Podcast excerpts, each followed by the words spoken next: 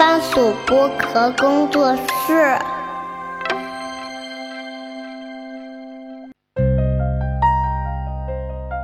各位听众您好，我是音乐剧演员刘洋，您即将收听到的是《魔都剧好看》节目，马上开始，请将您的手机调整到播客模式。Hello，大家好，欢迎收听本周的《魔都剧好看》啊！今天是来了一位新的朋友啊，是我们七木人生的杨佳敏杨总啊，跟那个跟我们的听友打下招呼吧。啊，大家好，很高兴来到魔都剧好看。呃，那个佳敏是非常那个火线的，我们加了这么一期那个呃采访嘛，对吧？因为最近这段时间你们在忙那个呃十周年，就是唐吉诃德十周年在上海的演出嘛，对吧？刚刚忙完嘛，是的，然后呢，就留下点时间用来 social 的，又待了几天，再加上台风又留留了几天那种感觉。对，然后呃各种安排之下啊，促成了今天这个这个聊天。因为我说老实话，我那天看了那个唐吉诃德之后，呃，我在我们自己的群听友群里边也说，我说今年看的最舒服的一场音乐剧，好、谢谢对啊？就是就是我的表达啊，就舒服啊，就是我待会儿可以讲怎么那种感觉，就是那种节奏感，就我有一种，首先咱们这个戏中文版已经磨了十周年了嘛，十年嘛，就。嗯。呃，中间可能会有一些人的一些替换啊什么的，但总体上来说，它的一个框架一直是很稳定的，就磨了十周年，然后再加上这个戏本身又是一个非常经得起历史考验的一个戏，全世界那么多国家那么多版本，对吧？大家都演过那么多，然后中国这边又是很倾尽全力来来做这部戏的前提下，总体上来讲的话，就看下去，我看下去我就觉得节奏啊，然后整个演员的状态啊，大家看得出来，就这帮演员熟到已经。就是 就是怎么说呢？就互相之间很了解了，然后默契程度也很高了，对吧？呃，我就说哦，就这种气一气呵成，然后舒服，然后最后又这种又那种感动的那种 finale 那种那种部分，对吧？因为我那天带了两位朋友去看，他们都震惊了，就说啊，现在中国音乐剧那么火的吗？就那那种感觉，对吧？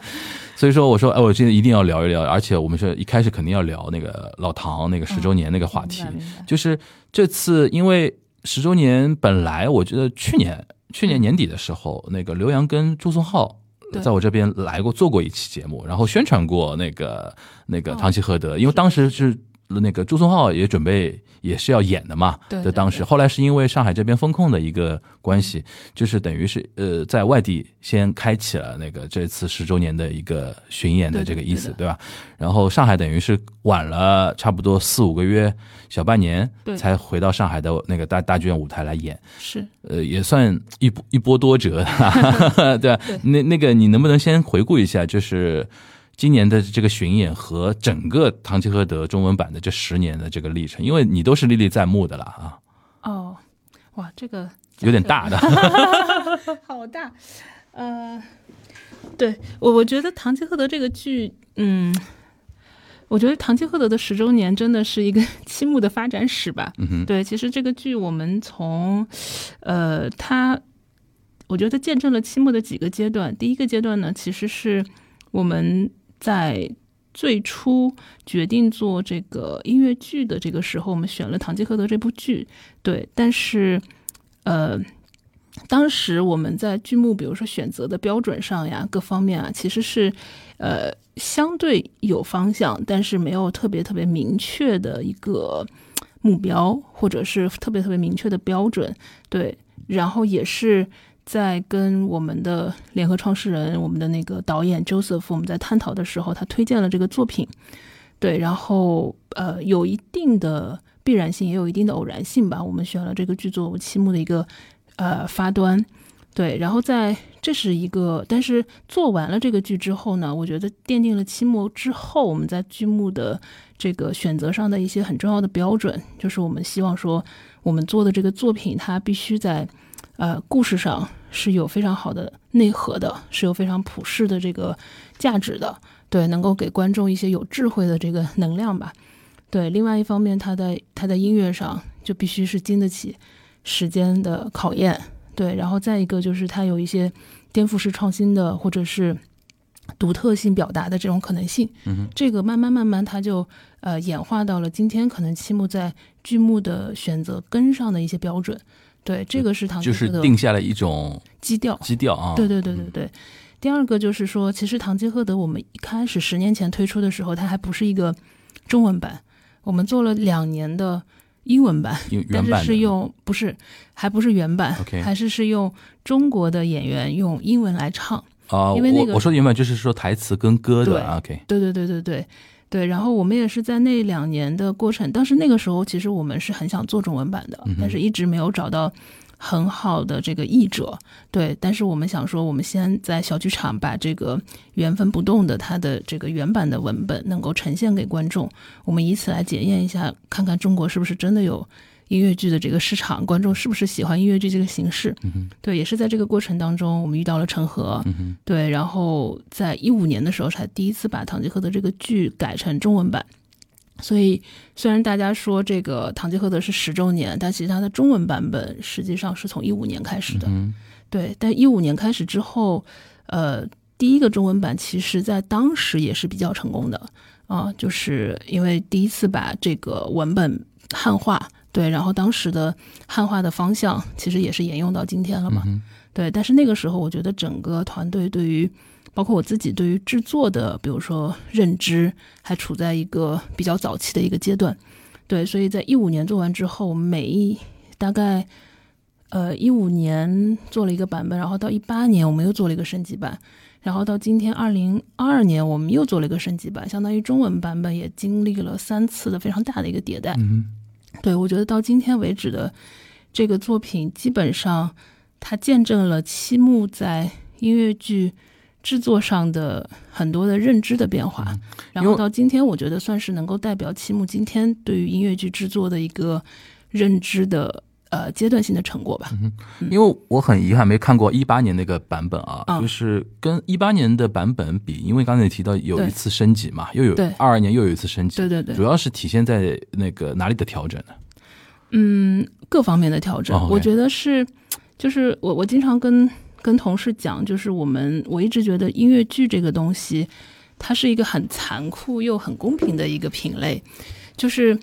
它的这个优势之处在于说它能够调用的呃手段非常的多，就是其实你不管是音乐剧，还是说话剧，还是说演唱会，它这种现场艺术，尤其是这种剧的现场艺术，它实际上都是给观众去一个假定性去造梦嘛，就是让观众相信你所讲的这个故事，进入到这个情境，并且跟主人公去共情。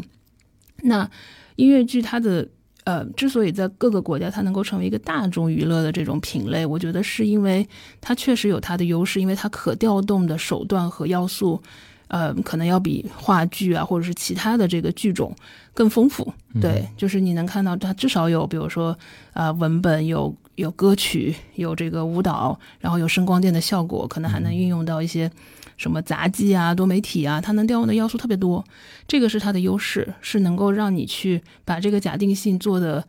更加的能够让观众入戏的一个就是手段。但是，呃，它也带来了一个劣势，就是说你的所有的手段的运用，你不可能有任何的短板，因为你有你有任何的短板，它就有可能让观众跳出那个假定性，让观众从一个沉入的去入戏的状态，变成了一个我去审视的状态，他就不再用心，而是在用脑子在审视你。对，那我觉得其实我们在做这个制作的过程当中，所以你说从一五年到一八年，一八年到二二年这些版本。到底有什么变化？其实每个环节都会在变化，对，每个环节都在精进。就比如说我的，呃，这个服化道，对，包括我的选角，其实并不是每个演员都是从，呃，一五年、一八年过来的。我们沉淀了一些我们认为在一五、一八年最优秀的演员，最贴合这个角色，各方面技术能胜任这个角色的演员，但同时。还有很多的演员，我们把他挪到了更适合他的角色上，或者是有一些，比如说像女主，完全是一个全新的选择。但是他会以今天我们对于这个角色的认知和选角的标准去选了这组，所以我们并不在乎说他是老卡斯还是新卡斯，我们在乎的是我们今天对于选角的这个认知，我们什么样的一组卡斯是符合这个角色的标准的。对，那除此之外，包括呃灯光，对，可能这个灯光的这个 Q 点的数量，我觉得至少是三倍不止吧，比一八年。对，包括大家呃非常好评的这个陈赫的易配，其实呃非常这个资深的观众会发现，其实我们在这个易配过程中，也在这个版本相对于一八年，我们调整了三百多个细节，哦 OK，有微调的，OK。有非常非常多的微调。OK，这些微调呢，嗯，我觉得新的观众他可能意识不到，但是你意识不到就对了，就是你说的舒服的感来源，对，对。就是因为你把很多不舒服的点一个一个都调整完毕了。嗯哼，对，所以我，我觉得这个你很难说我们在哪一个环节做了多么这个颠覆式的改动，但是每个环节都像我们调易配那样子、去做了一个非常深入的细节的打磨。对，这里边就体现到一个就是出品人的一个怎么说发挥的一个功功能啊，嗯就是这个戏的所有的那些，比如说调整啊什么的，是以谁的标准来看的？就是说，你所谓的说舒服不舒服嘛？因为我想这个东西可能每个人标准还不太一样，大家嗯感受还不太一样。就是你你的最后做事的风格是说，哎，这种感觉是你先感受到了，然后去跟团队说，还是说大家是会有一个 team？然后每年来盘说啊，这里边是不是怎么改怎么改，大概是怎么样的一种工作模式呢？嗯，我们其实是会去做比较多的规律的提炼。对，就是它不一定是针对老唐这个作品的，而是说在在过去这些年，我们其实每一个作品，其实呃，尤其是中文版的作品，我们都会有自己的觉得做得好的地方，然后也觉得有一些遗憾的地方。嗯对，然后呃，你是啊指七木自己，还是说整个七木啊七七木自己木自己、，OK。七木自己的这些作品，然后你会发现，其实呃，一方面是你自己的，包括你跟你团队的这种呃直观的这种体感或者是感受，就是你你自己在这个点上，你会不会跳出戏？你会不会觉得这儿呀有点奇怪？那那那团队的声音也是呃。一样的，对，然后再包括，其实，在过去这些年，我们也一直是在面对观众嘛。那观众其实他会在微博上，在啊、呃豆瓣上，在各种社交平台上，他会有这个戏的 report，他不一定是针对老唐的，对，但是他会有。嗯，然后我一直有一个观点，我就认为说，其实比如说，如果是一个人的反馈，这个人不管是我还是呃我们的核心团队，还是说观众，他如果是一个人的反馈，他可能不准，他可能是带有一些个人的偏见的，或者说他就是一个个人的审美的这个喜好。但是他一旦成为一个比较群体性的反馈，就是观众在某些点上他就觉得，哎，这个地方可以更好，或者说，哎，你们这个地方已经做得很好了。它其实是可以反映一个群体性的用户他在这个剧场当中的整体的感受的。嗯，对，所以嗯，我想说的是，一方面呢，我们其实是在过去这些年积累了大量的观众的这种群体性的反馈，嗯哼，对，然后我们通过这个，而且是不只是一部剧嘛，它包括我们做过的可能其他的这些作品，然后这些群体性的反馈，我们又会把它多多少少沉沉淀为我们在每一个板块的呃一些创作的规律，对，就比如说我们选角。到底是什么样的一个标准，对吧？就是，嗯，他不是说，哎，我觉得这个人合适，他就合适；你觉得那个人不合适，你得先把那个标准，就跟我们选选那个呃招聘一样的，就是你得先把你的标准能够拎清楚，你才能够去适配说这个人是不是适是不是符合这个标准。如果说这个标准一开始就没有的话，其实那就是千人千面的说法，就是哎，我觉得这个人适合打东萨，你觉得那个人适合打东萨，为什么大家意见不一致？因为大家的标准就是不聊乱了，对，对，就很乱了。对，所以我们应该一一一开始在所有的板块，我们是会先去聊清楚这个标准的。有一些标准是通用的，有一些标准是非常独特的，适配于这个剧的。对，那大家首先对于这个标准，大家有一个共识，有一个共识之后，那我们再来看，那其实它的准确的概率就会就不是说是一个就是。每个人自说自话的一个状态，而是说可能他至少达到了百分之八十，剩下那百分之二十可能谁都说不准。对，但是我们至少能确保这个东西正确的概率在百分之八十以上，这个是我们目前做的方式。而且我们在《唐吉诃德》上十周年版上，我们做了一个应用，我觉得效果呃还是不错的。对那呃，我再多多问一句，因为我自己财经记者出身嘛，就嗯杨总你自己的个人的工作方式啊，嗯。因为你好像因为有有一点那个投资嗯那个金融圈的一些经历嘛，是。算投资圈算金融圈，准确来讲算投资圈嘛，投资圈跟金融圈有什么区别？投资你是指一级市场，金就融是二级市场。是投资圈给我感觉就是研究公司、研究行业比较多嘛，啊，金融可能就是偏实务一点啊那种，啊就金融可能更大的范围投资可能我们可能更偏这种风险投资一点。风险投资。OK，对对你觉得现在你的工作模式是受这种就影响吗？就是因为我聊过很多出品人啊，我发觉真的千人千面，就是他不同的出身 啊出来的出品人就是不一样，然后工作的方式和团队的整个气质，嗯。甚至选的戏嗯。的一个品品味取向，然后都会有显显得不一样。因为我你刚才提到几个点，我就大概抓了几个你工作的一个方式嘛。首先你是看重反馈的，嗯。第二个就是你是要就是说不会呃就是怎么说呢？反馈里边你还会归归类。归因对归因，然后呢会设置很多标准，嗯对吧？然后会倾听一些团队里边的意见。嗯我一听就很像那种投资圈的人做事情的那种方法。你你现在回过头来看，是有这种基因在吗？啊，大概大概之前也没人问过 这对，没有从这个角度问过，这个问题很刁钻。嗯 OK，对我，我觉得呃，应该是有的吧。我觉得一个人的思维方式，他肯定是受他之前的、呃，比如说教育方式，对对或者是就教育背景，或者是他的这个职业背景所影响嘛。嗯哼，对，所以呃，我相对来讲是，我我认为感性底层还是要有理性的支撑的，我是比较认同这一点的，就是我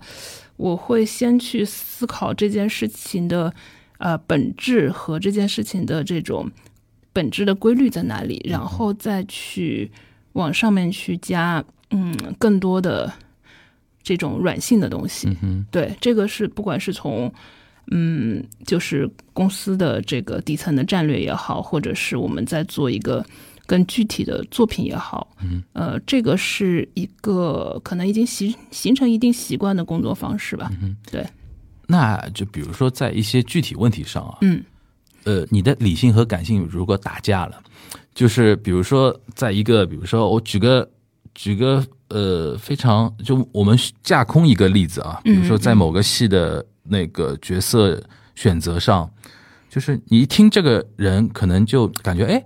就你听自己听着很对，对吧？嗯或者或者很舒服，或者很符合你的那种感感性的那种理解。嗯但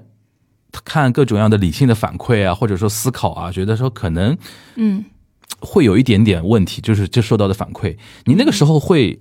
哪一个那个杨佳敏会冲出来？就是嗯，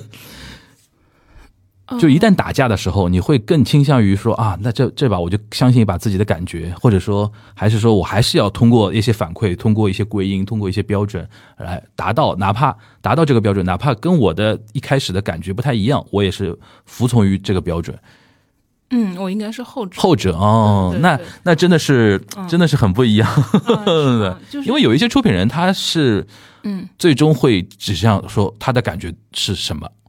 嗯嗯，对我我我，因为我我也会去分析我的感觉来自于什么。但啊是比如说像选角这个东西啊，我就可以展开讲一讲嘛。就是比如说，嗯，我觉得他的就是，比如说，如果我们要去细化它的一些标准的话，那首先我们得去做这个角色的文本分析，对不对？对我们得先跟他一定不是我来选，他一定是先跟这个原作者他对这个人物是什么样的一个定位，什么样的一个描述，什么样的一个气质。嗯，对这个东西，其实是我们会跟制作团队和主创团队一起分析出每一个人物的，比如说他的人物的描述，他是什么样子。这个其实大家心目当中就会有一个画人物的画像，对吧？这是一方面。第二个方面就是说，他一定会有一些技术要求。那这个是音乐剧，你你你你躲不开的。对的，对，就比如说他的音域是不是适合？对你不能说让一个这个这个音域特别不不适合的，就非得唱挤着嗓子去唱一个不适合他的音域，那其实对演员也不负责，对这个角色也不负责。他就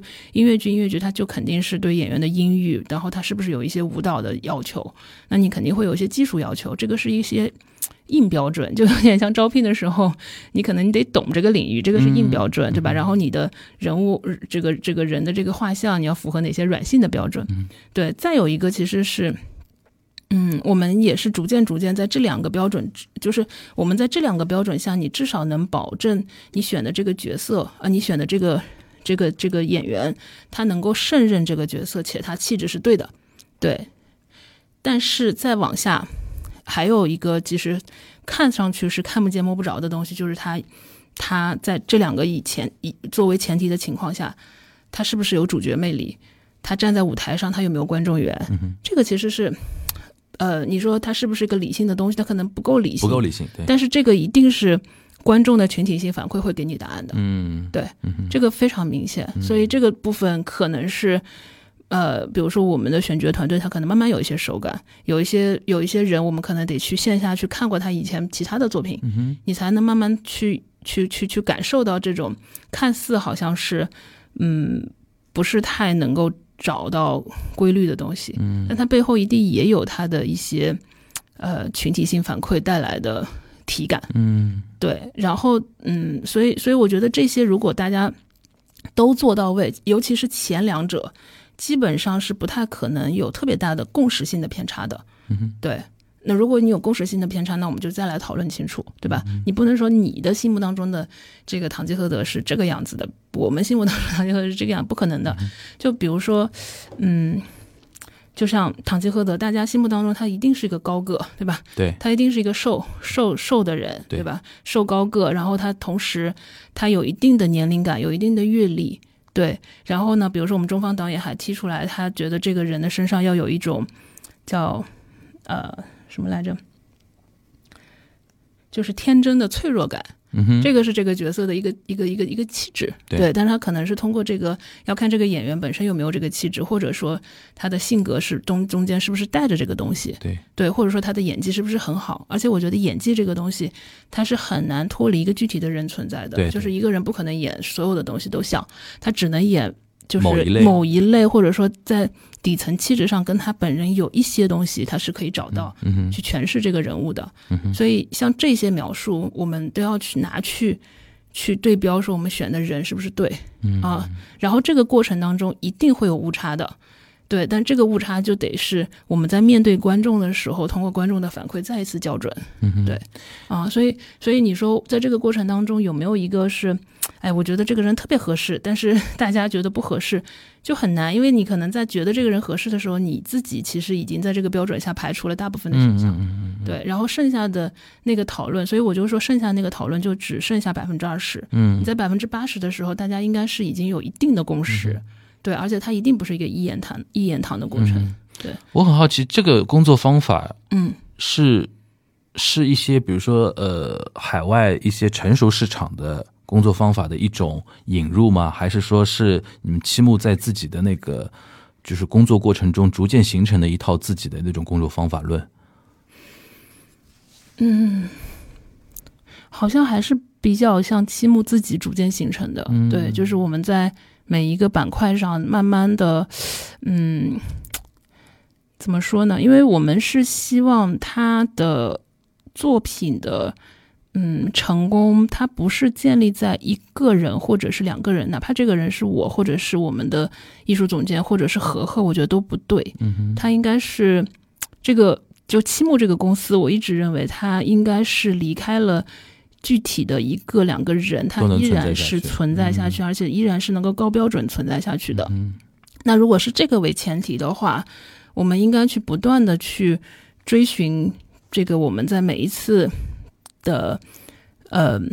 怎么说呢，就是实践过程当中的一些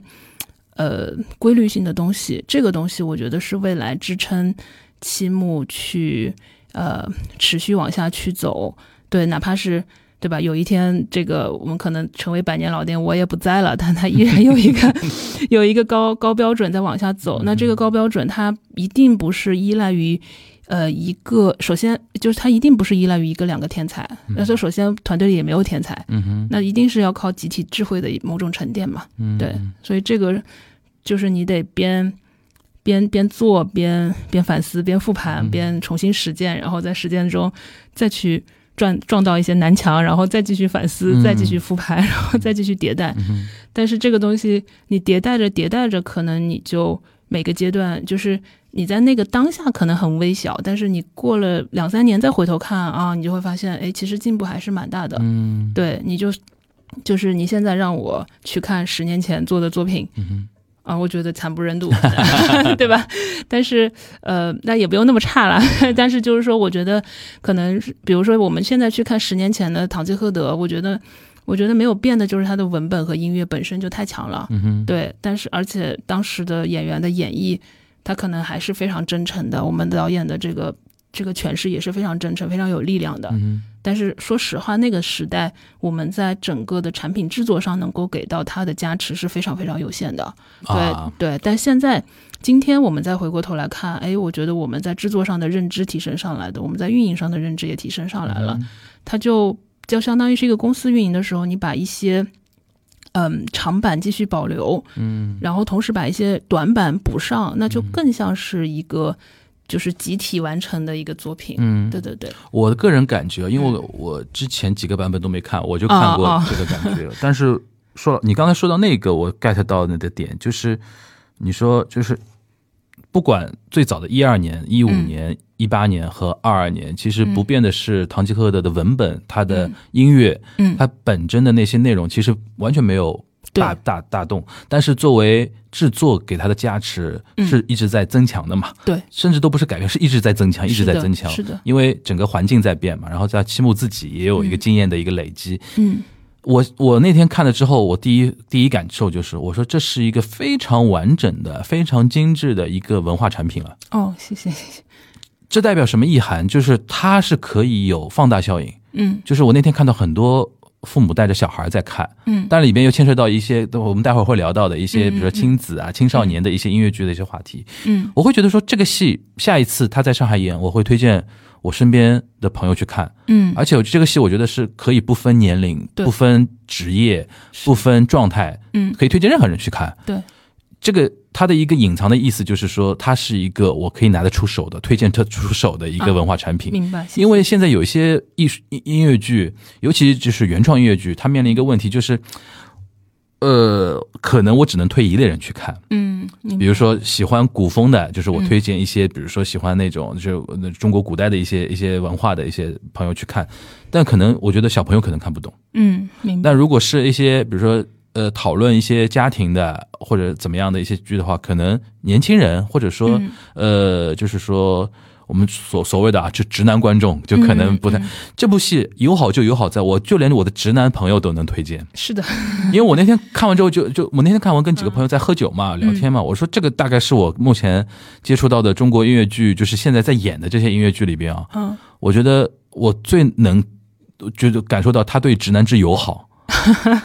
就对直男观众很友好。嗯是是友好在哪里？因为他讲的是那个理想主义嘛，对梦想嘛，尤其那首《Impossible》那个 Dream 那首那首歌一出来之后，嗯我觉得这首歌的力量是在，呃，当然我们现在讨论是文本跟那个那个音乐本身的一些话题了，就是它本来那个东西，嗯就是它牛就牛在，因为每个人对于理想主义和梦想都有自己的定义和自己的内心故事。嗯你可能唱到那句台词，听到那句台词，那那那首那句歌词的时候，大家脑子里脑补的是自己人生中各自不同的嗯跟现实跟理想打仗打仗的那那个那个那一幕。这个呢，其实不分男女老幼了，大家都有的。有但小朋友可能就是感受没那么强烈，但是他看到台上那些唱跳啊，然后那些灯光舞美啊，他会感兴趣嘛。对对，但我觉得直男观众，尤其是那种嗯。可能在很多演出市场已经不作为那个统计范围的一些嗯。男观众，嗯。但他们也会有感觉的，是是他们也会有感觉，而且会有非常大的感觉。明白我，我那天看到很多那些爸爸跟小孩还在聊天，我觉得说啊哦，我说这个这个剧真的它的一个魅力就在就在这边，明白，然后同时它的节奏又顺，对，然后我觉得真的是一个非常完整的 entertainment 的一个作品。谢谢谢谢。这个我觉得是现在我，因为我比较崇尚是说，我们不要把那个商业看得非常低端 low，因为把商业戏做好嗯是一个很难的一个事情嘛，是。对吧？就是你要大家都要搞纯文艺的那个东西，其实就很个人表达了。嗯你嗯。尤其像音乐剧投资又那么大，肯定要考虑到一个市场的一个一个一个问题嘛。对。那这个我相信你肯定也是同意的啊。是的是那的，那我觉得啊，嗯你说。你你说你说。没有，我觉得你刚才说到的一个点，其实是，嗯，算是我们选择剧目的一个标准吧，嗯就是就是，或者说我们在剧目的那个故事这个层面上，因为我们刚才有提到说，嗯，就是一个好的音乐剧，它要有好的这个故事，好的音乐，还要有一些独特性或者是突破创新的这个东西。但是你其实展开来讲，比如说故事这个层面，我们其实确实是会比较在意说这个故事它是不是足够的普世，对它是不是穿能够穿越它的故事的这个内在的力量，它是不是能够穿越人群、穿越时间、穿越国界？其实符合这个标准的故事不多的，对，所以我们在这个标准下，我们是筛掉了很多，比如说音乐很好，或者是这个有有很多创新的东西，但是它的故事，我们认为可能它太，嗯，服务的这个人群太窄，太或者是窄它是一个，嗯，嗯。比如说某一个某一个时间环境或者是某一个境遇下，它才成立的故事，嗯。我们就不太会去选，因为我觉得音乐剧这个，嗯、这个类型它之所以呃成立，就是因为它是有可能突破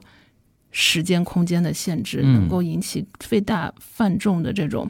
共鸣的。然后音乐剧这个形式，它能够给到这一场用户的或者是观众的这种共鸣的深度，又是足够深的。嗯哼，对，所以这个其实是会回归到说，我们到底选什么样的作品去做。嗯这个还，我觉得《堂吉诃德》算是一个，呃，不能说是标准答案吧，但是算是我们的一个样本。嗯，对，所以我我其实很就是，呃，包括很多人一直在说，哎，七木是不是只做这个合家欢的作品啊？其实我们内部是没有那么清晰的界定说，哦，我堂吉诃德就是非合家欢，对吧？这个什么音乐之声也，就是没有一条标准叫合家欢，只是基于你们自己的标准之后会选出来的作品，往往给某些人的感受，这不就合家欢吗？啊，对 对对对，它的结果是那个结果，但是不代表这个结果本身是你们的标准。对对对。但是我们在确实是，比如说我们去选做马蒂尔达的时候，嗯哼，我们觉得大人能看到大人的东西，对对孩子能看到孩子的东西。我们希望说他能够更可能的去服务更广泛的一个受众，对，但是但是他要服务更广泛的受众，他往往他的底层的所要表达的那个故事和普世的那种共鸣，它是更更加全面的，或者是更加嗯。男男女老幼可能他都有这种类似于这这样的一个生命体验的你，说到这个，我还最近有个有个体会，嗯就是我觉得我们以后不要把呃呃所谓的叫儿童音乐剧这种概念拎出来了。啊，因为我那天就呃，就前两天那个 SMG 那个爱乐之都那个欢唱会，它是那个综艺的一个线下的一个那个 gala 那个版本嘛。嗯我那天去看，我惊呆了，就是百分之大概二十左右都是亲子观众，哦，现场二十左右呃亲亲子观众。然后我去问那个主办方，他们说他们那个电视台做过调查，那个综艺竟然是有很多亲子观众在看的，啊，因为现在年轻的父母。嗯。他们对于音乐剧的感受是在那个地方的，甚至平时都是喜欢或者看过的。对，然后小孩不要把我们不要把小孩看作是小孩，是的，哇，他们真的是沉浸的下来。而且那天那个你想，百分之二十的亲子观众，有的是人一套一听到头都炸了，嗯。他觉得都是熊孩子嘛。啊但那天我完整的看下来那场演出，现场之安静，啊，就小小朋友是看得进去的。是那天那个老老唐也是，就是我看到很多小朋友嘛，有很多小朋友，没有人在那边哇啦哇啦乱叫的。对对对，就后来我那天跟我朋友说，我说我们业界的人也要考虑一个问题，就是我们是不是把小孩想的小孩了，是的，我觉得有些时候是大家想象中的小孩。对长大了之后，可能就忘了自己可能在七八岁已经有非常强的这种理解力和感知能力。而且你刚才提到马蒂尔达嘛，对马蒂尔达其实不是个儿童剧啊，我完全不是，我一直我一直特别被担心马蒂尔达被被标签化为一个儿童。对，就像你刚才说的，其实从一定程度上，你说聊梦想这个东西是不是儿童独有的？不是的，大人也有，嗯或者说很多儿小朋友有有兴趣的点啊什么的。其实你说一个大人，他难道童年没有那种东西的记忆留存吗？是有的。对所以说我觉得你刚才说的那个蛮好，就是我们以后不要自己主动的去贴标签啊，这个东西就是怎么样的，这个东西就是怎么样的。是而是要从更大的一个格局的眼光来来分析一个具体的剧目啊。嗯。那我想再聊聊观众这一块儿啊，嗯，就是一二年，就你们刚刚开始做的时候，嗯，你刚才又提到说，而且是那个英文版的嗯那个。嗯那个音乐剧嘛，嗯。哇，我我我都能想象那是有多小众，就是来的那些观众是有多高知人群，哦，就是没有没有没有，就是就就是你能不能跟我们再回忆一下，就当年嗯就是你们在第一次在做的时候，啊呃，那些观众和现在的进到剧场的观众肯定有很大的变化嘛。你十年时间，观众可能都换了一批了。嗯，对吧嗯嗯嗯，我觉得观众的那个画像可能没有太大的变化。嗯我觉得，呃，当然当年的观众可能他他他进入到人生的新的阶段了哈，嗯但是。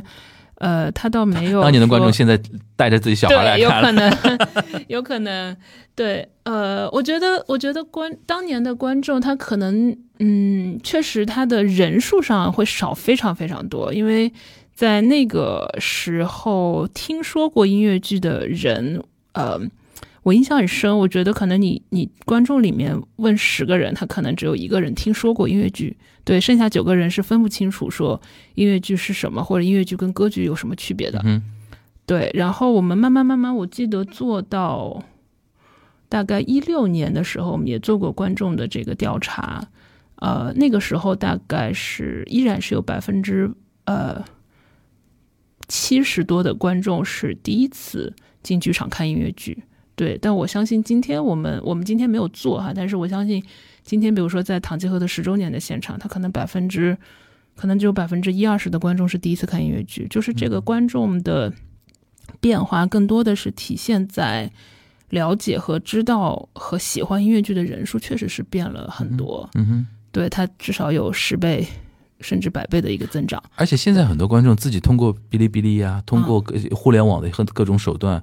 他其实积累了很多基础知识，然后进入到剧场。对对对，哇，好厉害！有些观专观众，你看他写的 report 就看就没看一百小时以上的那个音乐剧，啊是的不不敢写这个 report 的那些人。对对对，我觉得挺好的。然后，嗯，但是那个时候虽然说观众很少，嗯哼，就但是我们当时可能跟今天亚洲大厦的那个剧场规模差不多，啊就是我们一开始做堂吉诃德是在北京的一个黑匣子剧场，一百九十座，哦，那那真的是小剧场了。特别小。嗯但是即便这么小的座位，我们一开始的上座率可能只有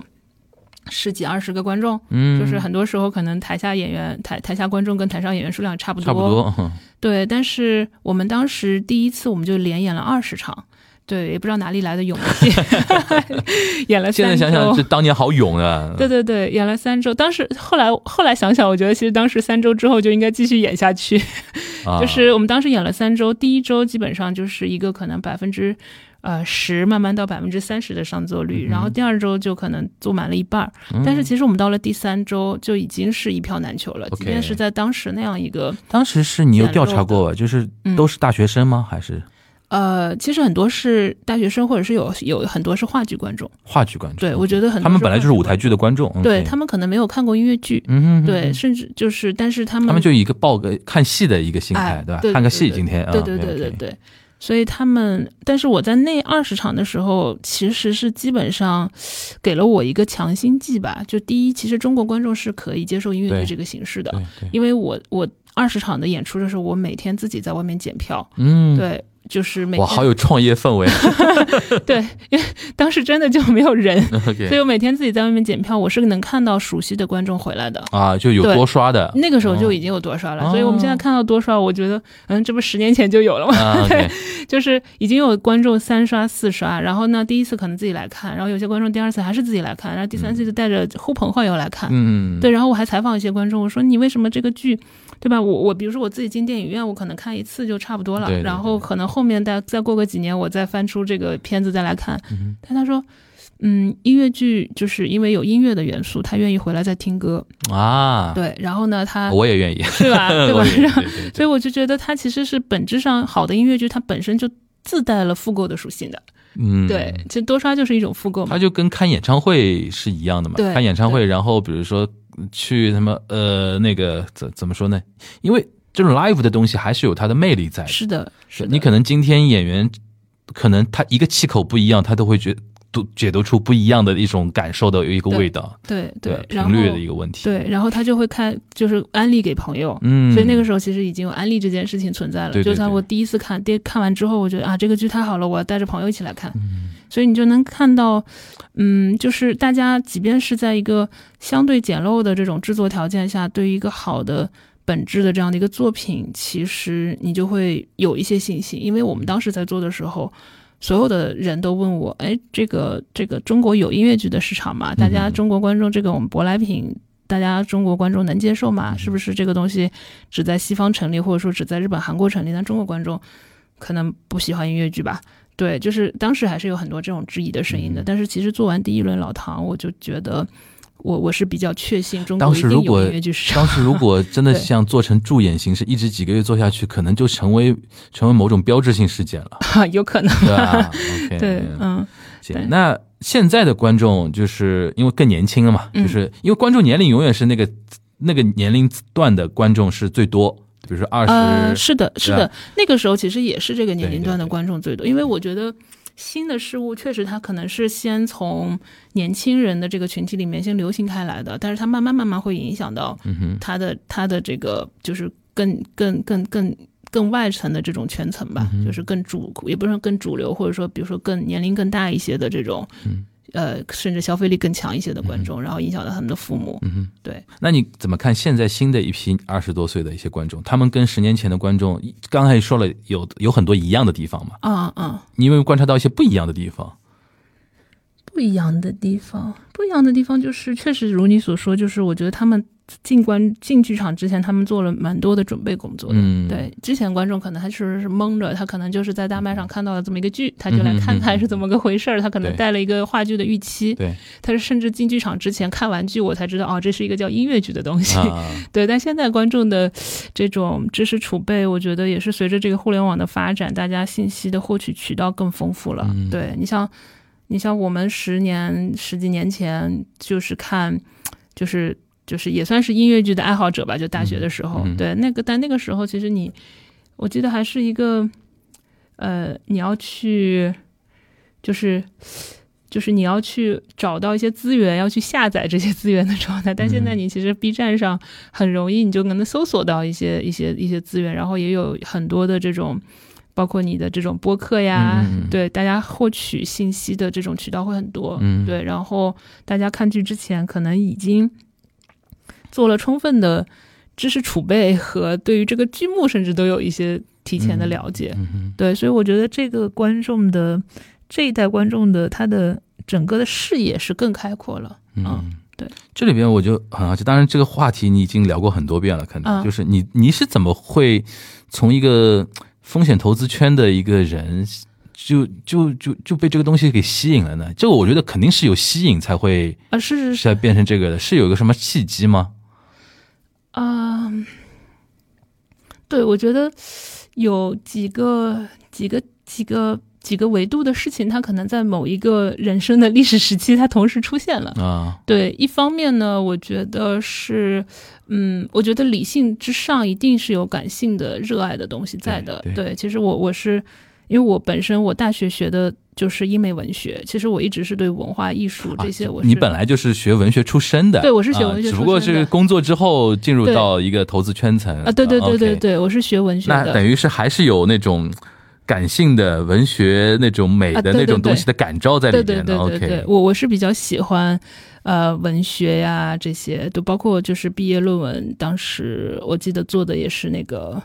浮士德的文本的分析，然后包括大学我们其实上很多莎士比亚等等这些，所以呃这个部分的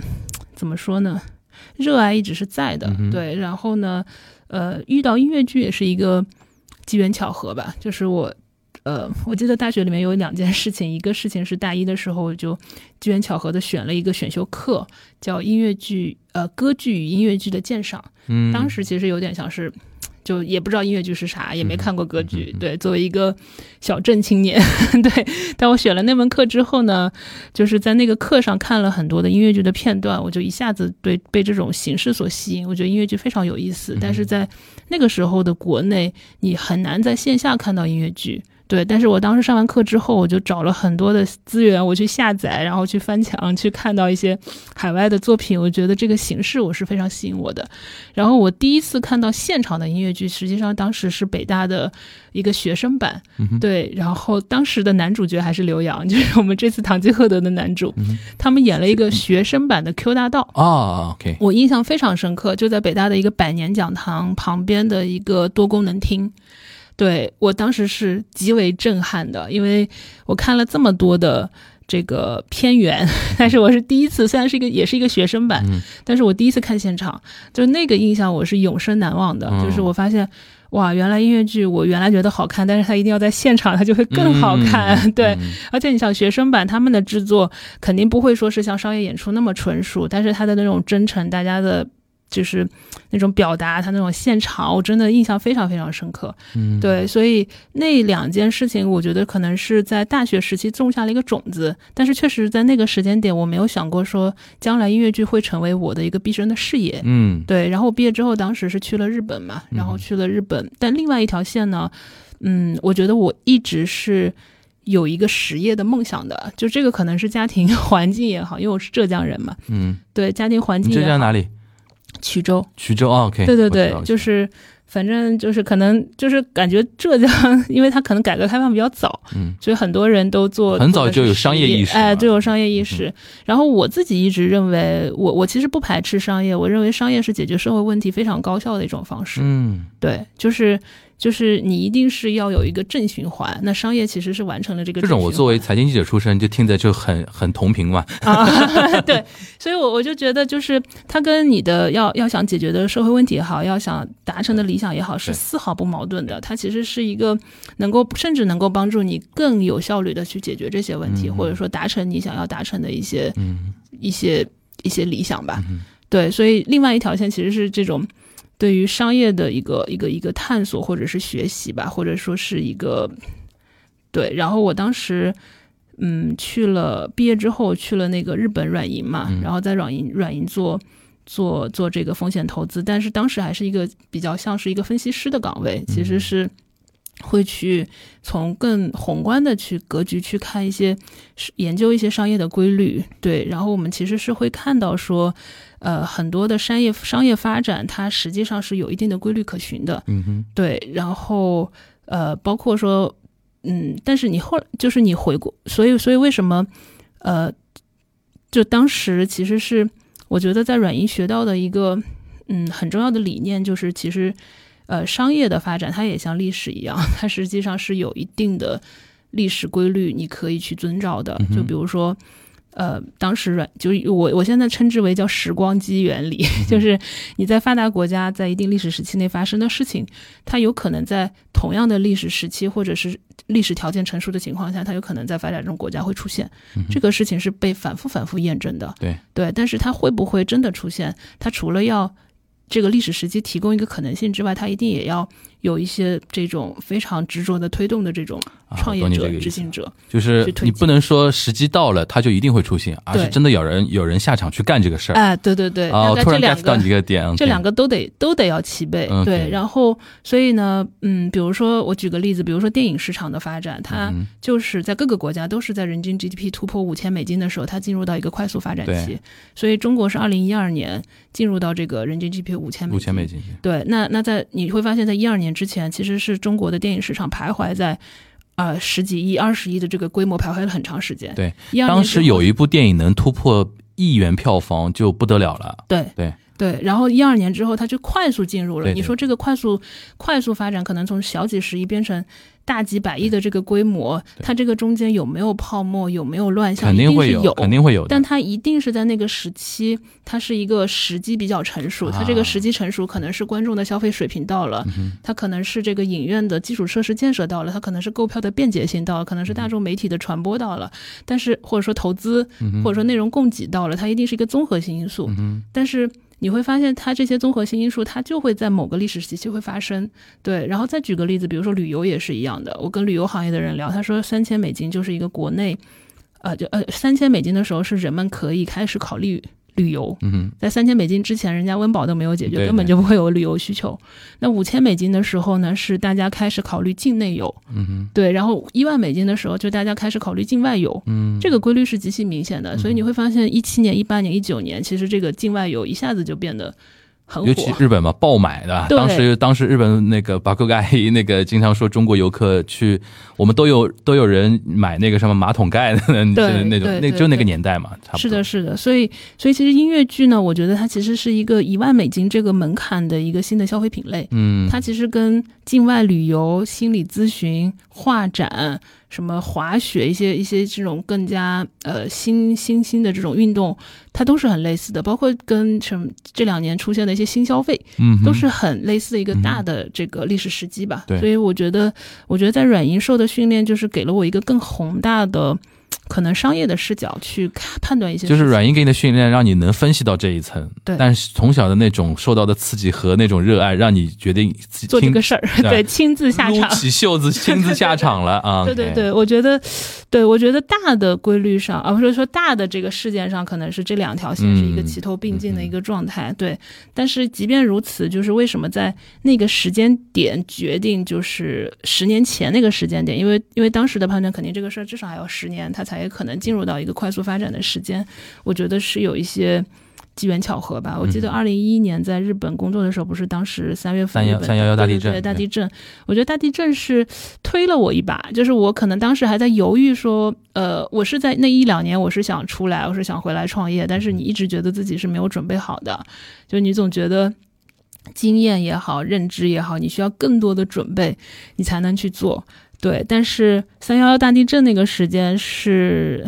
就是这样讲起来，可能回溯起来可能很鸡汤，但是嗯你确实会有一种，就是生命是很无常的。你我懂，我懂，因为我就 我就听我我也在那个我我也在日本那个时候，嗯，对，就是你就觉得说，有些事情吧，你不要犹豫了，你就嗯就是你就是躬身入局，你就去干。嗯，对你没有准备好的时候，你什么时候能准备好呢？你对音乐剧非常非常了解了，你对商业的规律摸得炉火纯青，你才能去干。不会的，因为因为很多的事情你是在干的过程当中，你才知道怎么干得更好。对对对对，所以，所以我觉得地震那个，所以，所以我觉得前面是就是有点像是一个一个一个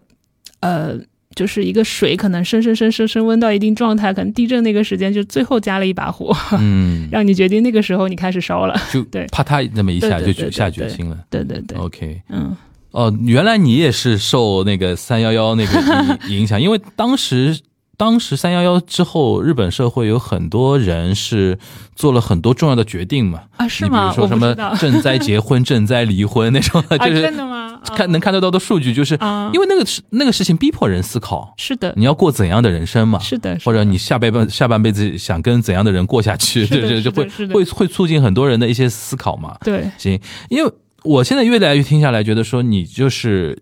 怎么说多种因素啊，比如说身为浙江人的那种 商业对于商业的那种、呃认知。嗯对对商业的认知，然后同时接受到教育，然后在日本软银这样一个非常知名的嗯那个、怎么说，对面投资公司嗯这样的受到的一些训练，其实让你可能是会对于商业和对于市场这个东西本身是敏感的。嗯，对吧？这种敏感如果体现到现在的这种语境下的话，你是怎么来看？尤其因为你在做音乐剧这个出出品的时候，嗯。就是我们经常说一八年是一个分水岭嘛，就中国嗯音乐剧一八年是一个分水岭。嗯。一二年到一八年其实做的还蛮辛苦的，说老实话，应该我们想象得到的，嗯。因为是一个非常小众的一个东西。嗯嗯因为一八年有深入人心那个嗯。那个综综艺节目，嗯。它后面呈现的一种流量瞬间下来的很多那种流量，嗯嗯嗯。之后让这个市场发生了一些很根本性的一些变化。嗯。你觉得这个这个变化，你现在回过头来看，你觉得这是一种这是一种必然呢，还是说就是一个非常偶然的一个事一个一个一个事情？还有你现在怎么看现在这个市场走到二零二二年这个时间节点？当然，我们要还要加入很多，比如说疫情风控的一些因素。嗯嗯呃，你是来总体上来怎么来看这个市场现在的一个情况？然后你觉得未来会它往哪个方向走？嗯就当然这是你的一家之言啊，就是我们听我们听不同的呃出品人跟我们来聊聊这个感受啊。我觉得大的发展趋势是必然。嗯哼，对我觉得它有没有深入人心，它可能今天没有深入人心，它也有别的要素嗯去推动。对，但深入人心，甚至我我一直认为你你。我不知道你有没有跟深入人心的创作者有聊过，嗯，就是他们为什么在那个时间点选择了一个音乐剧，这个品类对，它不是偶然的呀，它一定是也是慢慢慢慢看到了，呃，从可能从这个到一八年为止，其实线下的这个音乐剧，它在慢慢慢慢的升温，慢慢慢慢的有成为大家的一个讨论的话题，就是，嗯、对，所以，所以我我个人是不太认为说，哦，当然，首先我非常感谢，也非常认为深入人心在加速这个观众群的认知，所以我觉得这件事情是功德无量的。对的，对，但是反过头来讲，就是他今天有深入人心还是没有深入人心，他可能对于这个市场必然会发展到一个拐点，这件事情的影响没有那么大。对，嗯。就是我觉得它的市场，它就是在那个时间点，它有可能出现，就像刚才分析的，嗯其实一八年、一九年本身它就到了那个拐点，只是说我们在一二年的时候去看这件事情，我们只是一个模糊的预判，说中国它到了时机成熟，它可能有这样的一个音乐剧发展的空间在，但是这个拐点的空间，它我觉得像深入人心也好，或者是比如说现在有很多的音乐剧的呃专属的剧场的建设也好，它都是在过程当中的一些重要的偶然因素。就是未来大家如果书写历史的时候，对是要把它写进去的。对，但是呢，就不改变它整体的一个大的趋势，你是这个意思的？是的，是的，是的，我我是这么看的，所以，嗯，或者说它更像是一个在必然的这个路径上当中，嗯的一个催化剂吧，嗯，对，行，嗯，对，这样就说白了就是说，反正很，所以很多人。我我印象中是有一些人可能是深入人心之后，哎呀，发现音乐剧市场很火，嗯我要开始去做这件事情了。嗯但是，但是他他我们其实反而对这件事情是极其佛系的。就说白了，你有没有深入人心这件事儿，嗯，我们都已经干了这么多年了，他不改变我们要他不做，我也不会不干音乐剧，对他做了，我也不会说对。all in 就突然一下加快很大的那那种的，对对对，所以以我们反而在这种心境下，我们对于深入人心嗯。的后的这个市场，我们相对来讲是比较佛系。我们其实没有为了这件事情改变太多我们的步伐、嗯我懂了，步调，或者是做事情的标准方式。我觉得没有，对，但是它确实是有没有提供好的新的便利，肯定是有，对，就是你可能现在，比如说老唐，你你现在基本上，比如说如果我们不需要说，嗯，在这个时机一下子扩大更大的一个市场容量的话，那团队还是比较能够专注于说，我就把这个作品做好。嗯哼但是在深入人心之前，我们其实我不仅是要在作品上要去，呃，加深认知，我要去迭代，我同时我其我们其实要做非常非常多的落地的推广活动。嗯我们当时，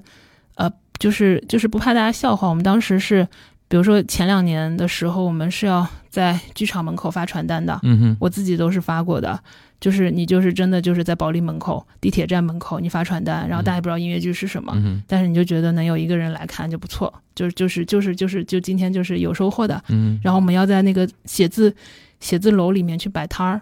对吧？就是比如说华贸，就是在北京啊，嗯我不知道就华贸那种，就是我们认为我们的人群会聚集的这个地方，我们在写字楼里面租一个摊位，对，然后摆摊，然后那个大屏幕上放着音乐剧，就有点像这个电视屏幕，对，放着音乐剧的这种片段片花，嗯，对，然后现场给观众介绍要来看这个音乐剧，有点像是那种，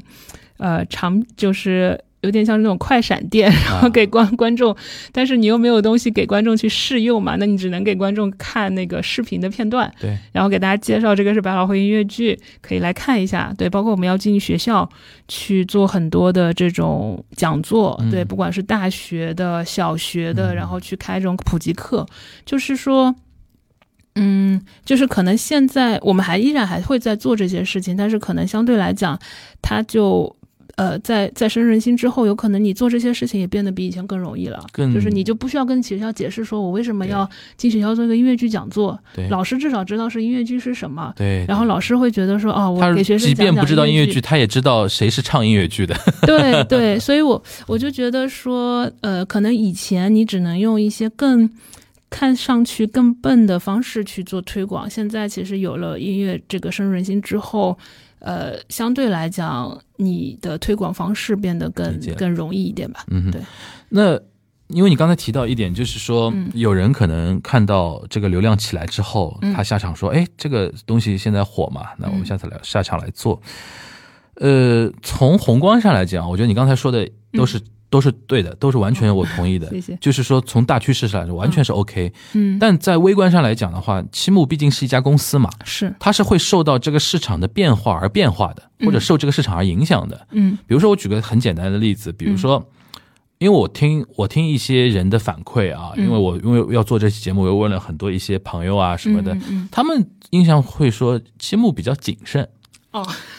对吧？他的他的措辞还比较那个客气啊，就比较谨慎。但是我我能理解这种谨慎，就是因为就像你刚才说的，就是你们是一二年就看看想做这个事情而下场的。嗯但是呢，你要知道，就像你刚才说的，就很多人看到一些所谓的流量、所谓的话题、所谓的一些现象之后，嗯他们会鸡翅白脸的，嗯就是冲下来做。嗯因为我记得那个我当时那个呃上海话剧中心的那个艺呃艺术总监郁荣军老师，嗯他有一次在呃演讲的时候用了一个标题说叫“面红耳赤的中国音乐剧 ”，他很妙啊，那那个面红耳赤那个说法，我觉得还蛮妙的啊。就是有一段时间，尤其二零二零年那个亚洲大厦那个模式起来之后，的确给人感觉好像哎又来了一波啊。热潮那种东西，但这个是宏观的，就微观肯定期末也受点那个影响嘛。首先，我觉得我不知道具体情况怎么样，但是我能想象得到的，首先水涨船高，就是比如说演员可能比较难抓了。嗯对吧？然后，然后比如说档期的问题，嗯对吧？各种各样的问题，甚至甚至那个，比如说呃，人才的如何确保人才，嗯对吧？这种人才包括制作人才，包括演员，包括各个各个层面的那种人才，嗯因为还是缺人嘛。说穿了这个行业还是很缺人的。嗯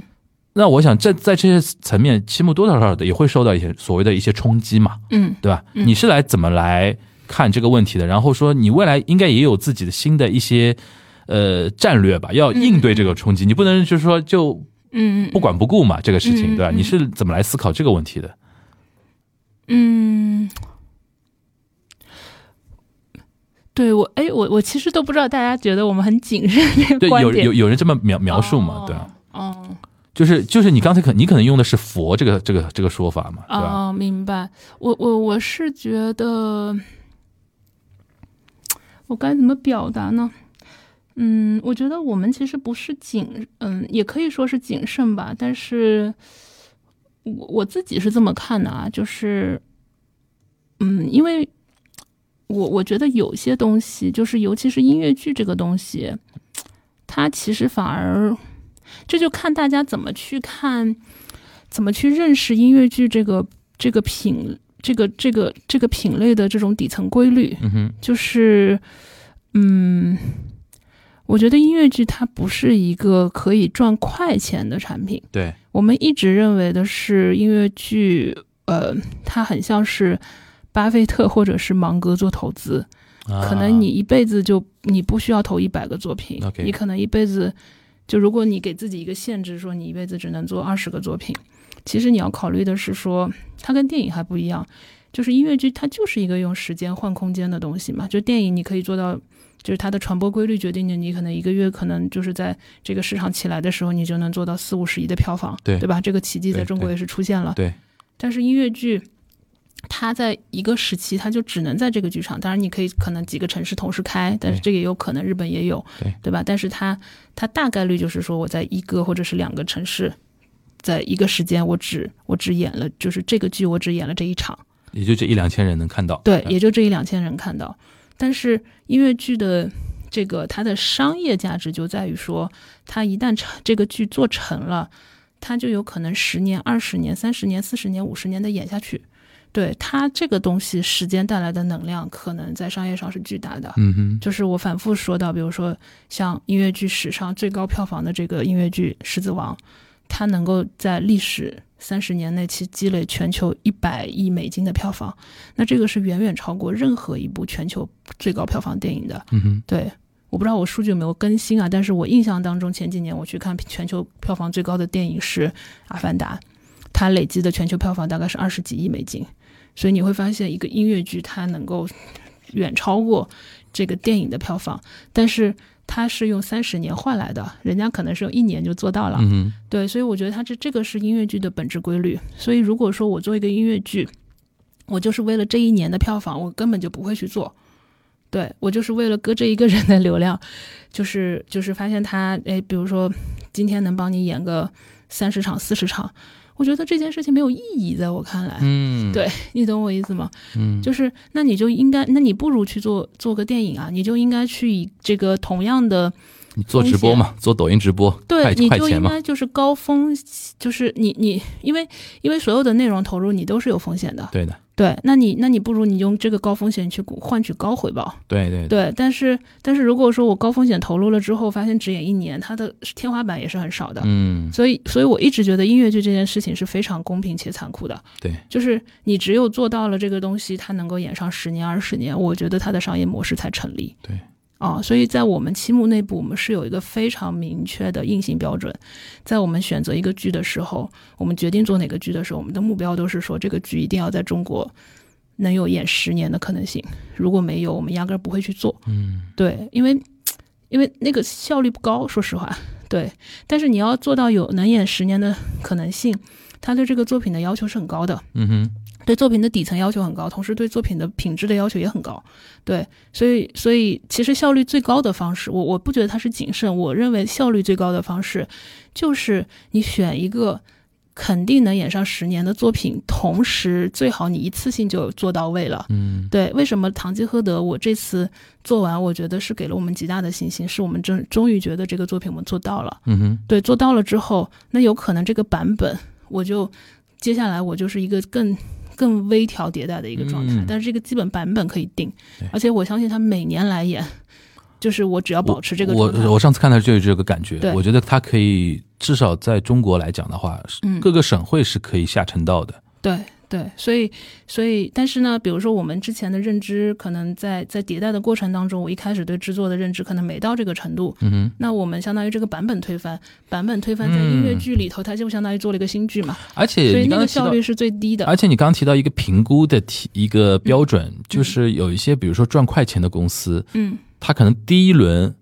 做下来，就是要么就是收收回来，嗯然后马上比如第二年马上卖巡演啊，或者怎么样。嗯如果这两轮他可能觉得说啊、要么达到目目的嗯做做下一个，嗯要么就是说一看苗头不对，他也就放弃了。啊，是对，他的评评估体系可能就停留在一两年的那个时间里边。对对你，们的意思，你的意思就是说，就是期末的戏，就是你要看十年，是的。是这个意思，对吧？是的是的。如果是这样的话呢，其实我觉得我们不是谨慎，但我们确实嗯是会慢一点。就不同的观察角度嘛，可能对。别人没有听过你刚才那一段话，他可能嗯从他的角度来说，哎呦，你看人家谁谁谁都已经这么这么干了，对吧西木怎么还在啊还在老唐老唐老唐，对吧？啊？那种感觉，因为我觉得这里边就是一个认知和一个评估的一个标准，是的，的确是不太一样。我们时间维度会拉的比较长，嗯。所以，嗯，对，所以，所以我我我我自己是觉得，其实如果去我从我认知的音乐剧的本质规律来看，嗯我觉得你就应该，呃。怎么说呢？选那些能够穿越时间的作品，然后同时在你的认知范围内，一次性的把这个作品做到最佳状态。嗯对，然后你不断的去推出这个作品，你是就有可能在比如说几年之后厚积薄发，嗯哼它可能一开始看上去是很慢的，但是有可能它会进入到一个拐点，就会非常的嗯有势能。这个是我的一个预判吧。嗯对，嗯我们可以五年后、十年后再来检验。对，嗯。那呃，接下来想再聊一个，就是最近我对那个七木的一个观察啊，嗯。就是也是结合别人，就是你们现在在做很多那青少年的一些啊音乐剧的一些动作嘛，对。就在北京好像搞那个青呃少少年年版版的那个《堂堂吉诃德》嗯，而且我看反馈出来的那些照片，我都好感动哦，那些小朋友那种眼神之真挚，是是是。然后是我可以想象嘛，小朋友演嘛，台上台下就是，尤其家长肯定嗯也很、也很紧张，家长比比小孩要紧张，对吧？那那种感觉也也挺感动人的。嗯就这个是你们的一个怎么样的一个考虑？是一一就是未来会往那个。那种，因为一讲到青少年培训，就是就是就是那个呃音乐剧，就会想到那个教培那个，啊就儿童的那种艺术培训这这一块儿。这个是你们真的是往这个方向在考虑吗？还是说是有别的其他的一些考虑？嗯，别的其他的考虑是指什么？就是就是你做这个青少年少年版啊，或者说嗯做很多青少年，因为刚才你刚刚提到说你会做一些所谓的很笨的一些动作啊，啊去一些学校什么，啊。是你本来就规划好的要做一些等于是音乐剧市场的一些推广普及的一些动作的一环，还是说未来这是一个就是一个新的一个板块，就是要做一个少年的艺术培训的这个变变成一个收费的东西，或者是个赚钱让他赚起钱来，啊是是是怎怎么一种考虑呢？啊，就是作为公司层面上来讲的话明白了，白了我觉得两者都有，都有啊。对，两者都有。就是，呃，我我我一直是觉得说，音乐剧就是如果要在中国有非常嗯长远的发展的话，嗯它其实是要土壤很很深厚的。对，对，所以你刚才也有提到说啊，演员不够啦，或者是这个创作人员不够啦，或者是制作人员不够了，就是核心我觉得还是那个土壤不够厚嘛。嗯，对，就是现在你其实从从观众的这个土壤越来越厚，那同时你也要让这个呃创作者、输出者的这个土壤越来越厚嘛。对，所以我我觉得，如果我们真的是把时把目光拉到一个很长远的角度来看，你不只要做每一个作品，你还要去呃夯实这个这个底下的这个土壤，嗯哼，你将来的这些作品，它才有可能。就是有点像大树一样，你才有可能扎根的更深，你才能更加的枝枝繁叶茂嘛。对对对，对，它一定是这样的一个过程。所以，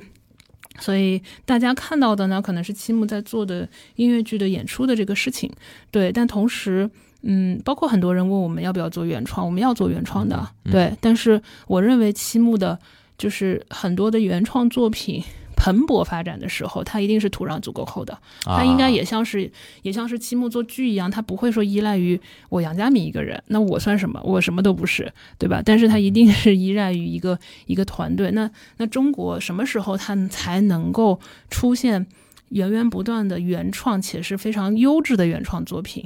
那我觉得它需要一代人，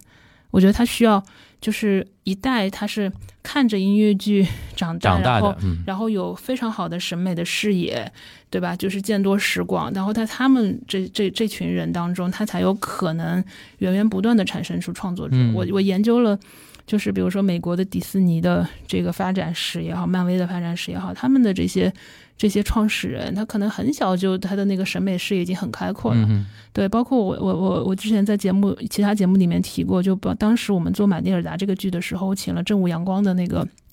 董事长侯洪亮先生，是我非常尊重的国内的一个电视剧的制片人。他来看，他就看到中场，他就很激动，他就跟我说：“他说那个，我觉得你们做这个事情很有意义。他说我们我们他这一代可能比我们还要再年长个十十岁以上吧，我猜测。对，他说我们这一代大概到三十多岁的时候，他才有一个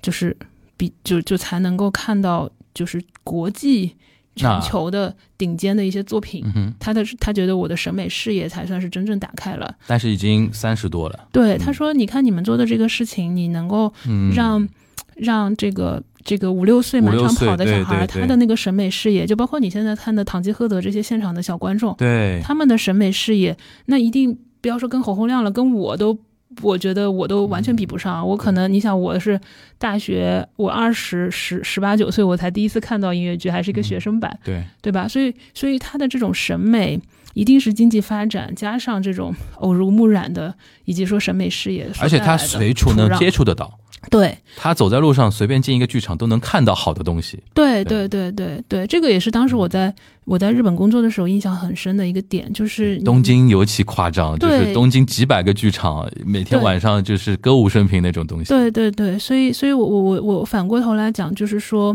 嗯呃我们就说你说一方面确实它是为了普及，嗯，对，另外一方面我觉得从呃或者说夯实这个土壤，另外一方面从商业的角度，我觉得它是成立的。对对，就是就是我们呃我们。呃，就是把这件事情，音乐剧教育这件事情做到一个规模化，我觉得它可能在未来十年会是一个跟期末的音乐剧演出从规模体量上，我觉得可能差不多再有十年，可能两者是并驾齐驱的状态。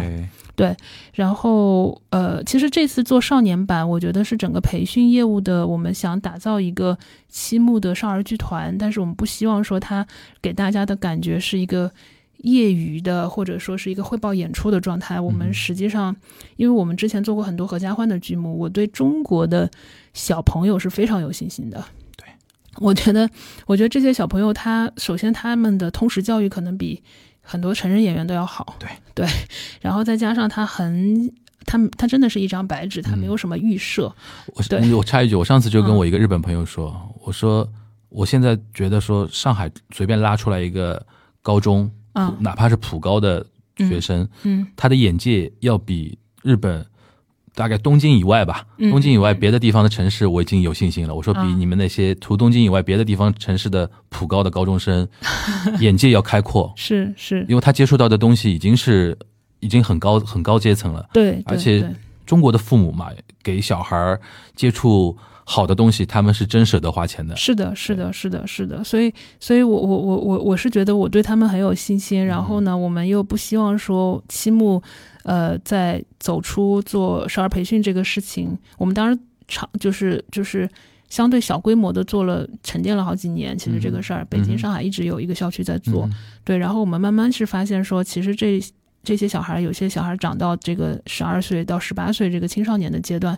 他其实没有什么舞台的机会，他没有办法回去演合家欢的作品，他又还没有成长到一个可以去到我们的大剧场去做这种，比如说演一个青年角色，嗯哼，对。但是实际上，他经历了我们大概从一八年开始的这种培训啊、教育啊之后，我觉得他们其实已经完全应该有一个舞台去呈现自己，而且是非常专业的舞台。嗯对，所以在这个契机下，我们才在十周年的时候去推出了《我堂吉诃德》的少年版。当然，我们针对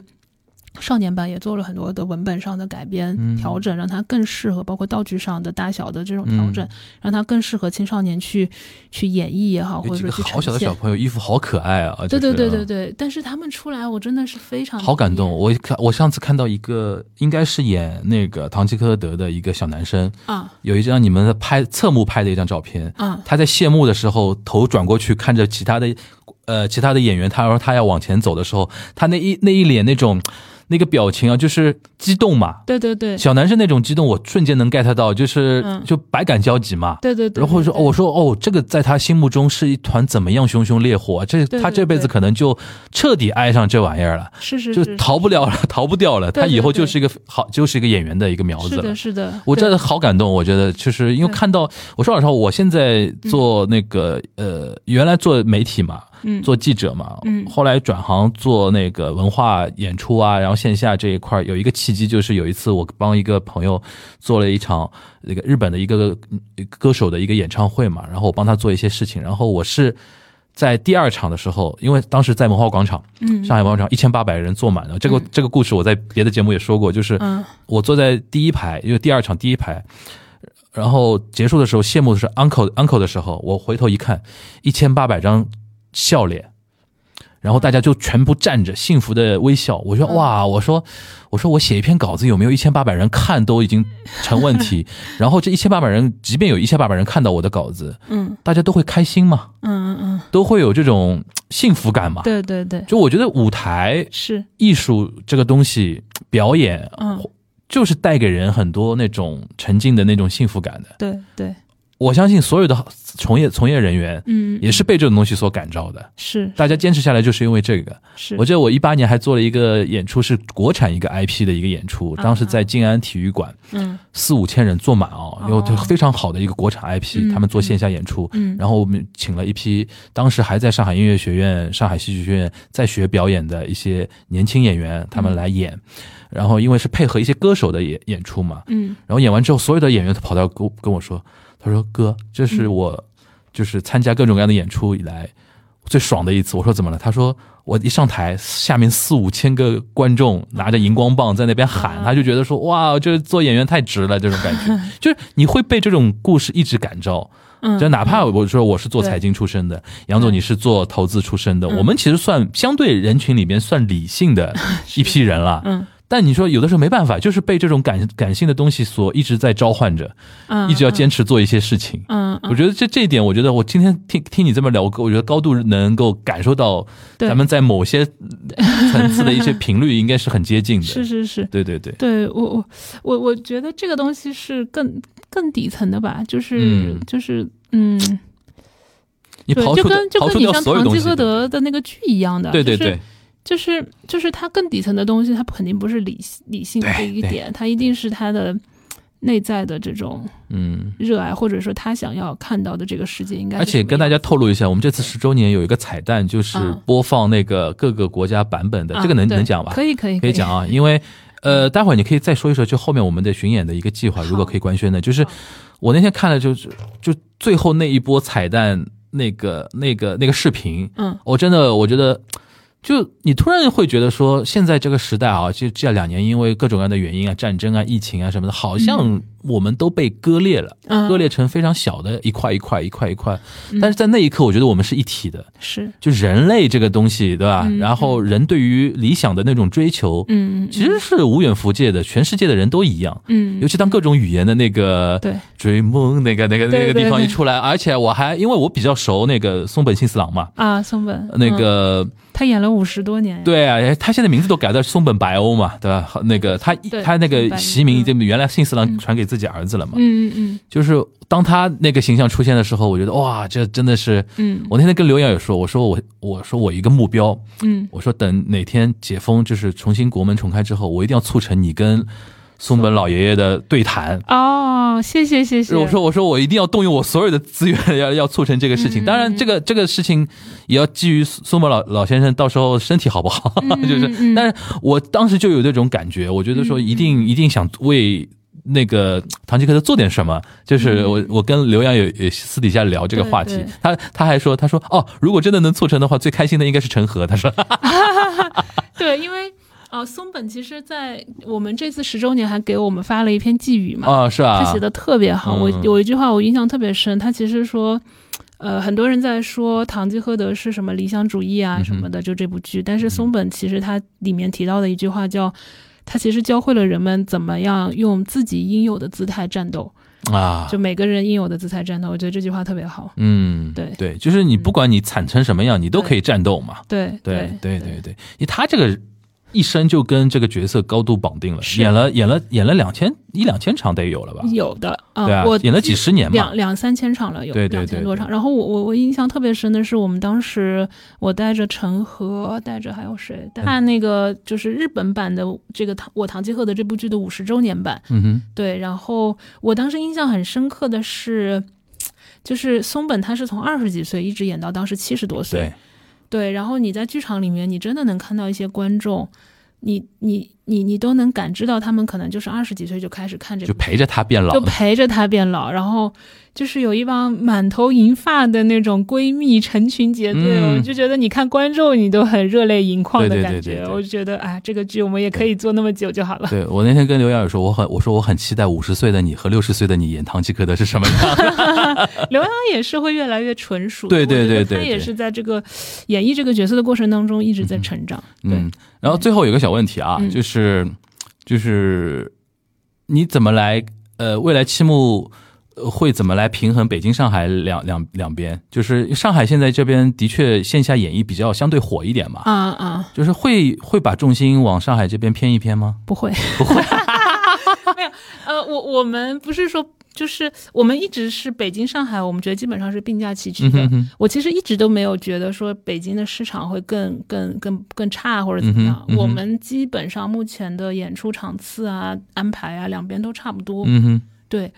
嗯嗯，其实北京的观众也还蛮成熟的，可能上海因为我觉得观众其其实差不多的，对，就是因为一些环境嘛，一些环境，对对对，大家这个一下子上海有了，比如说亚洲大厦啊这样的环境，可能一下子就是演员的从业机会多了，内嗯容供给多了，嗯就是对。但是我我自己觉得，呃，他不太。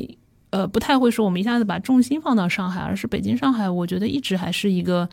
就是中国最核心的两个文化的中心吧。输输出内容输出的一个中心，对对嗯对对。然后演员的话，嗯，刚才你也有问到，就是我我们其实对演员的要求是高的，嗯对，但是前提是。首先，你肯定要给演员一个市场公允的价格，对吧？对其次呢，你要真的有好作品。我是比较相信，真的好演员，他是、也是一样的，就是没有演员愿意去演烂戏的。对，就演员一定是你像刘洋，他演了《堂吉诃德》，我相信这一定是他这一两年最有成就感。他在我节目里表表表述过的嘛，对对就是有些是演戏，有些是干活儿的，啊，对对对，所以所以在这种情况下，所以我们是不允许演员在排练的时候尬戏。尬戏啊，OK，对我们完全，而且我们真的是要求你，就是这这个，比如说我要六周排练，你就是得在都给到，完全给到，对，如果你不能保证的话，我们也没有办法。嗯，所以像如果说他在上海说啊，我今天上午排这个戏，下午排那个戏，晚上演嗯另外一个戏，这个在我们这儿就是一开始就不允许的。嗯哼嗯，对嗯，就是因为你你你这个戏你肯定是要打磨的，你演员之间也好，或者说导演跟你的打磨，你如果不做透的话，你是没有办法很好的诠释这个角色的。所以对，所以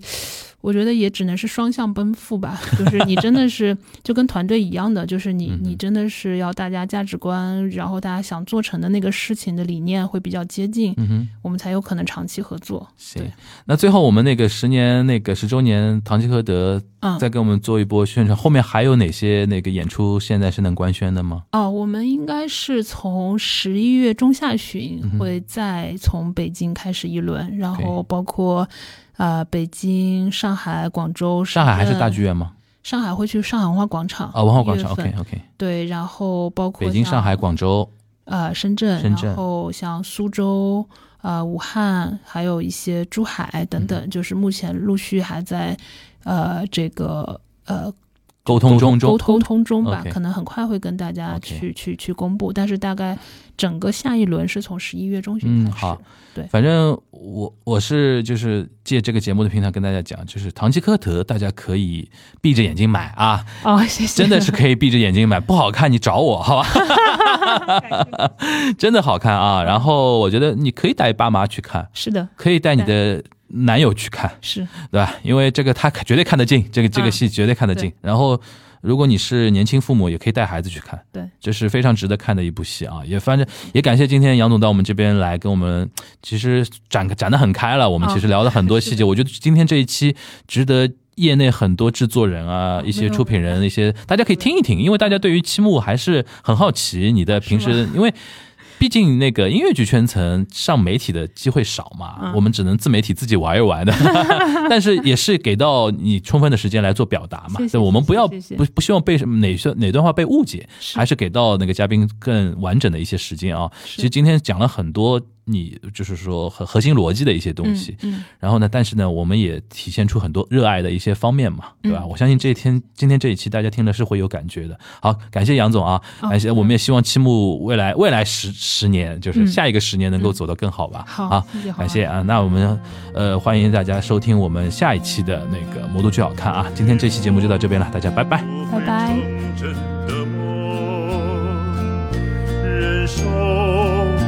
能承受的痛，挑战不可战胜的敌手，跋涉无人敢行的路，改变不容撼动的错。仰慕纯真高洁的心，远征不惧伤痛与疲惫，去找